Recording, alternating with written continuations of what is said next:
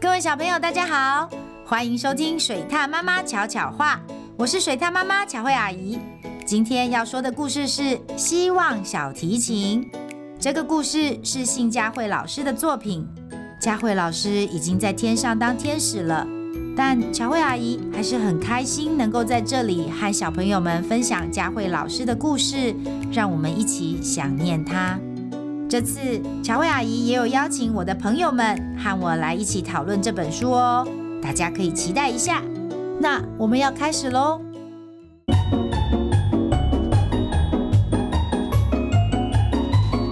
腿踏妈妈巧巧话，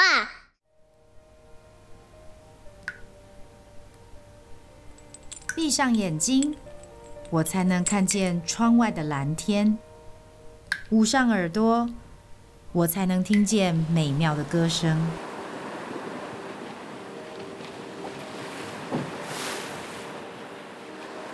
刚到岛上没几天，阿强的床便空了。阿宝说是因为他顶撞上头。老赖说是阿强自己不想活了。没有人知道真相。我害怕。也许哪一天换成是我的床空了。后来的一个月，我的脑海里不时浮现一只小时候常遇见的狗。它是住在附近的拾荒老人养的。好几次我经过的时候，都看见老人用铁棍打那只狗，狗儿哀伤地看着我，我为它感到难过。但那个老人的样子很凶。我只能害怕地快步走过。那时，我没有勇气救那只狗，而现在，又有谁会来救我？亲爱的大哥，自从您寄来了第一封信后，家里的每个人就不时地往信箱里翻找或倾听邮差的铃铛声。您可知道，这个家现在全靠您捎来的纸信撑着？您的只字片语比满桌的食物更能让爸妈有气力，也只有当他们读您的信时，我才能在他们脸上的泪水旁看到几抹短暂的微笑。我们大家都好，家里经营的小店还过得去。我和弟弟这学期在学校都拿了奖状。您一向是我们的榜样，我们会更努力。爸妈特别要我叮咛您，在那里要放宽心。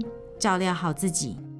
您信里提到，不久的将来或许可以接受书籍的寄送，这真是好消息。我会先把您想看的书准备好。妹，零，一九五二年。好一阵子，每天早上我只要一张开眼睛，都要问自己：这是梦吗？或者我死了吗？说实话。那时候的我常常希望自己是死的，可是后来每当读到家里的来信时，我都会想，还好我还活着。木造的营房会进风，也会漏水。冬天睡觉的时候，大家冷得直打颤，破床就跟着一整夜摇得咔咔作响。有个夏天，连续来了几个台风。后来，在一个没有月亮的晚上，几间营房没力气撑下去的就垮了，连屋顶也飞了。因为房子没了，我们必须自己盖，所以去海边珊瑚礁岩打石头回来盖房子，就变成了我们每天最重要的工作。我们以前都没有在大太阳底下打赤膊做粗工的经验。拿着重锤敲打硬石所喷出的细碎石头，不断刮伤我们。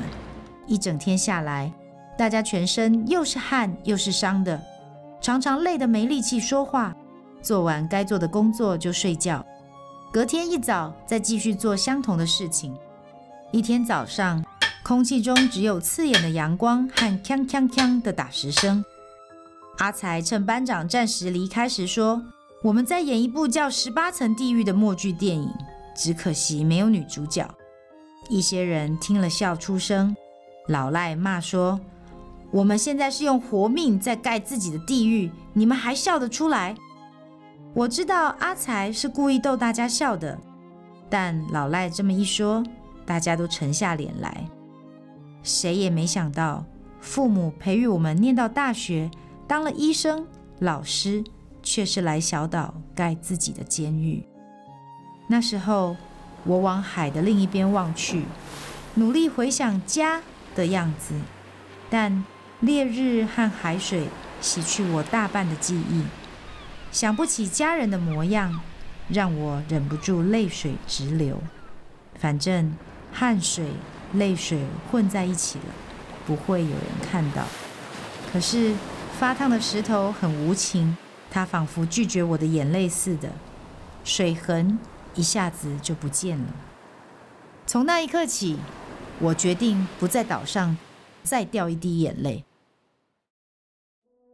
盖好营房后，我们继续盖围墙、铺马路，就这样过了好几年打石的生活。这期间，我们还做了很多事，像是下田当农夫。不过海边的土质咸，风又大，我们失败了好几次。直到后来，我们在田地旁种了一排防风林，才成功的种活青菜。因为爸爸开了一家照相馆，从小跟在爸爸身旁的我，多少懂一点摄影器材和技巧。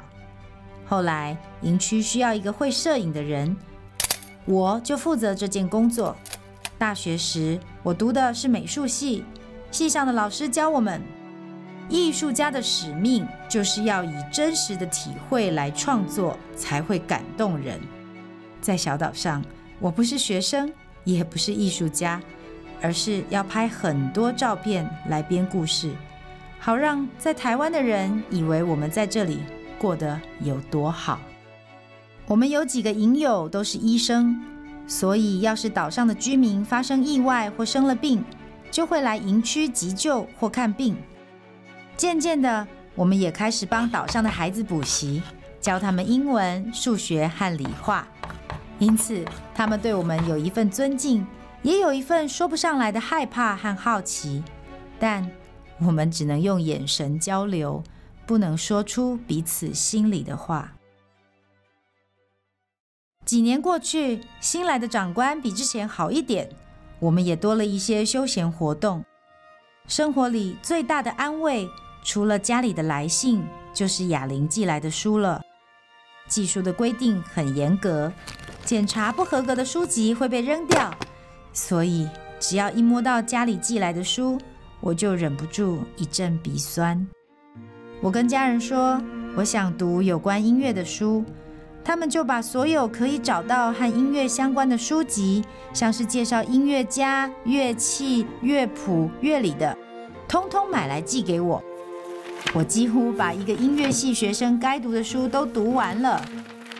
营里也刚好有些学音乐的伙伴，遇到读不懂的地方，我就向他们请教和讨论。有一段时间，我们会在休息的时候为自己举办演奏会。乐器是我们的嘴巴，听众就是我们的心。哑铃一直和我保持通信，我在小岛上的日子一成不变，无法知道外面发生什么事。可是从信里知道家人平安的成长，像是弟弟和妹妹毕业、找到工作、结婚，这些事会让我了解为什么我要咬着牙一天活过一天。亲爱的大哥。前晚小女提早出世，现在我们母女俩平安的在医院里。医院的人都很好，他们很细心的照顾我们。虽然提早了两个星期，医生说宝宝一切正常健康。他下午哭个不停，大家都哄不了。后来妈妈对着他边打拍子边唱歌，他竟然就安静下来。看他一副乖乖听歌的模样。说不定是个有音乐天分的孩子。爸妈和医院的人直夸他是个漂亮宝宝，眼睛大，头发黑，将来会是个大美人。我倒希望她平平安安长大就好。我们先喊她小云当小名。我多么希望您也在这里，和我们一起迎接小云的到来。May，一九六一。很久很久，我对生命都没有期待了。读到小云出生的那封信，让我对人生又怀抱了希望。读信的那一晚是我在岛上第一次做了好梦。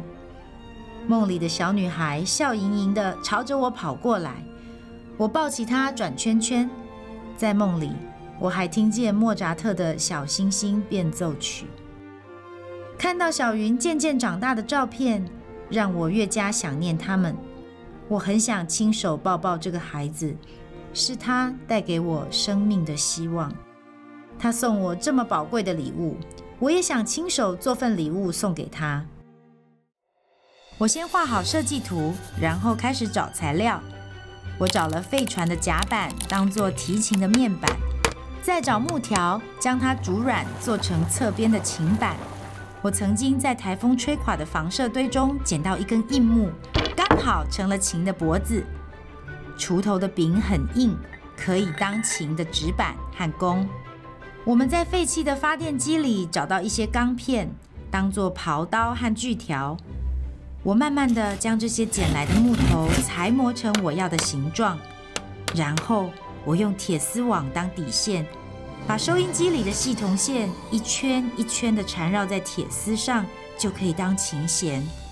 接着，我将零头树的树根泡水，慢慢搓出纤维当成弓毛，再接到弓上面。琴和弓都完成了，再来要做个盒子保护它们。我先用泥巴做模型，把泡水变软的马粪纸一层层糊到模型上，然后我用在营区工具室里找到的漆料，将做好的琴和盒子都上色。最后，我请家人帮我寄来一块红色绒布，再将绒布糊进盒子里。这把生命与希望的小提琴，是我每天利用一个小时的午休时间，花了整整一年才做好的。亲爱的大哥，我们收到您寄来的小提琴了。一直到现在，我提笔写信给您的此时，还是不敢相信这是如您信上所说的，是用那些东西做了整整一年来的。您为人诚信，我们当然不会怀疑您说的话。只是这份惊喜实在太超乎我们的想象，到现在我们还是都一直叫着，真不敢相信大哥是怎么办到的。这个礼物真是比什么都有意义。小云五岁生日那天，我拿出来带您交到他的手上，并对他说：“您是怎么做这把琴的？”他感到好骄傲又好高兴，直抱着琴盒跳舞。原来您要那块红布就是为了这个，大哥，谢谢您给我们这个礼物，这份情谊是如此的深重。May，一九六五。我做出这把小提琴以后，岛上的营友也开始做小提琴了，前后一共做了十几把。我这个不会拉琴的人，成了半路出家的制琴师傅。营区的朋友像这样徒手做乐器，就做出了几百把吉他。我也做了两三把。只要一有空，我们就会一起弹弹唱唱。还有人用贝壳作画，有人做潜水镜。我们就这样一直找事情做，一直做，一直做，不然很难找到活下去的目标。有位本来当医生的影友绘制了一份很详细的星座图。他常在夜晚熄灯后教大家认识星座。他说：“认识星座，哪天你们要离开绿岛，即使游泳都可以靠着它找到回去台湾的方向。”十几年来，我们都是看了星星才就寝的，因为当黑暗布满整个天空，一颗颗微小却明亮的星星，是让我们隔天想要醒来的希望。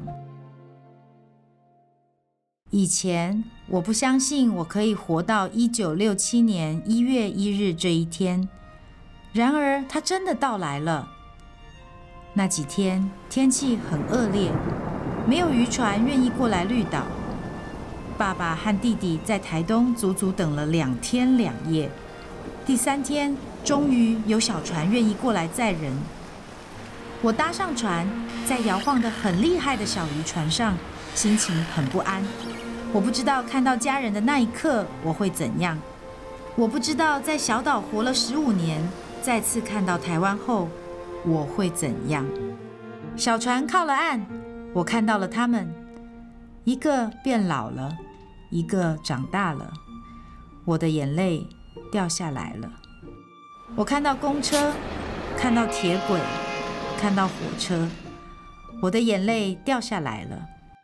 一路上看到许许多多从来没看过的东西，我的眼泪掉下来了。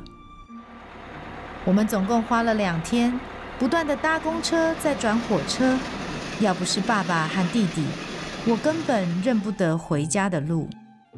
快到台北的家时，我的心脏几乎要跳出来。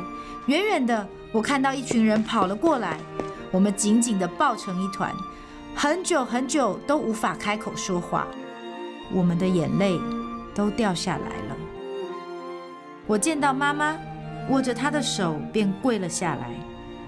妈妈的手紧紧抓着我，没有一刻放开。她一路牵着我，跨过摆在大门前的炉火，走进家。妹妹送上妈妈煮的猪脚面线，我捧着碗筷，双手不停地发抖。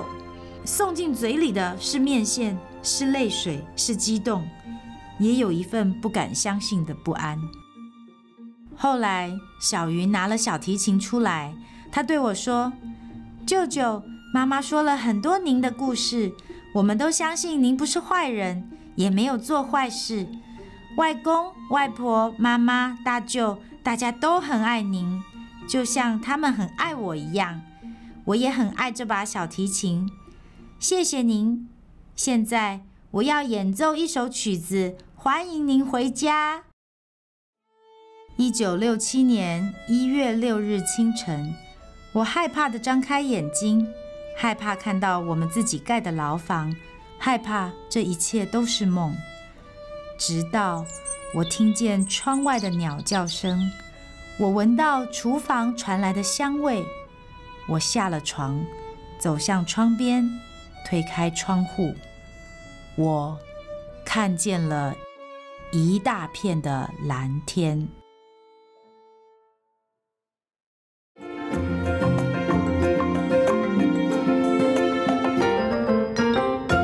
故事回忆屋今天的故事回忆屋比较特别哦，想问问小朋友，听完这本书之后有什么想法或感受呢？欢迎来跟水獭妈妈巧慧阿姨分享哦。小朋友，我们下次见。本故事由未来亲子学习平台小天下授权提供。